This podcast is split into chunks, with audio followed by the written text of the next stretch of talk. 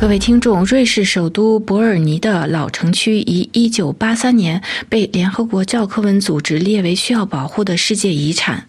在保护中世纪老城区景观的同时，当地政府也推动不同的文化活动，给伯尔尼这座拥有各异喷泉的雕像的城市添加了不少现代的气息。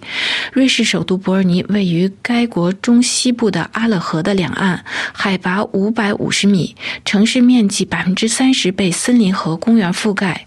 伯尔尼的老城由于保存了大量中世纪时期的城镇景观，被列入了联合国教科文组织的遗产名录。今年已经有四十年的历史。横跨阿勒河的七座宽桥连接着伯尔尼的老城和新城。在被列入世界遗产名录的伯尔尼老城建于十二世纪，那是在一一九一年由柴林根公爵。贝尔特西五世在由阿勒河包围的高处山丘上建立的城市，汇集了中世纪欧洲建筑的精华，至今已经有八百多年的历史。伯尔尼的老城原为木头房子，在经历了中世纪几次灾难性的大火后，改以石头结构来陆续重建，到十八世纪建成，也是目前大家能够看见的老城市景观。中世纪的伯尔尼已经是颇具影响力的城市，长达六公里的跨形骑楼墙遮风避雨，这些中世纪的石灰岩建成的建筑坚固独特。在穿越大街小巷的老城中漫步，会被拥有几百年历史的画面所吸引。有钟楼、教堂，各式各样的公共、私人的建筑，众多的喷泉，无不令人惊叹。整体建筑保持良好的伯尔尼老城，充满着中世纪的韵味儿。原石铺成的光亮的街道，白墙红瓦的房屋，散布在街道各处的喷泉有着典故。那些街心踩住喷泉，也是文艺复兴时期遗留下来的经典。因此，伯尔尼还被誉为泉水之城。另外，16世纪兴建的哥特式大教堂属于伯尔尼建筑的典范，经历了四百多年才建设完毕。教堂内的彩绘玻璃和雕塑都有极高的艺术价值。这座教堂也是瑞士最高的教堂。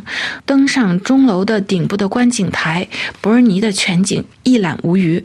为了维护古老建筑，伯尔尼政府非常具有远见，对新建的城市设计有严格的。控制制定了相关的法律，如旧城不许修建新建筑，新城区也只能修建办公室、生活服务等设施。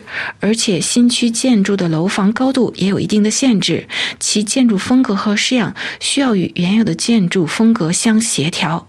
因此，在伯尔尼中心登上城市的大教堂，在那高达一百零一米的中塔楼上俯瞰，没有现代的建筑。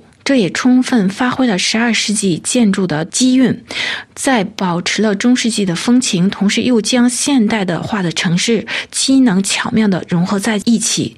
这一点让世界文化遗产认定申请中也获得了很高的评价。伯尔尼在一五三六年至一七九八年是阿尔卑斯山区北部最大的城市国。今天，这座城市成为中世纪城市生活独特的见证。Junk.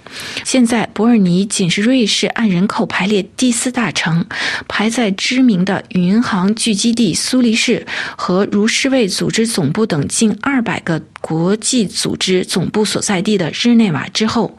不过，伯尔尼在一八四八年已经成为瑞士联邦政府的所在地，一直保持至今。伯尔尼地处讲德语的苏黎世和讲法语的日内瓦中间，伯尔尼也是一个两中原都通行的地方。因此，成为首都有助于平衡两大语言区。自古，伯尔尼就吸引众多人才，最有名的莫过于爱因斯坦了。他曾在伯尔尼生活，并在当地联邦专利局工作。于一九零五年在这里发表了改变世界的相对论。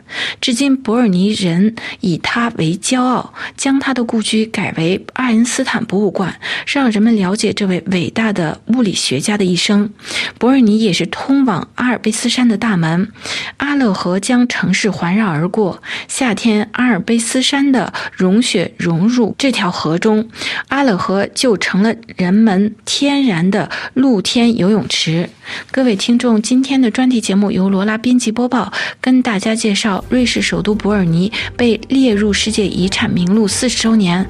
感谢各位的收听，也感谢飞利浦的技术合作。我们在下次节目中再会。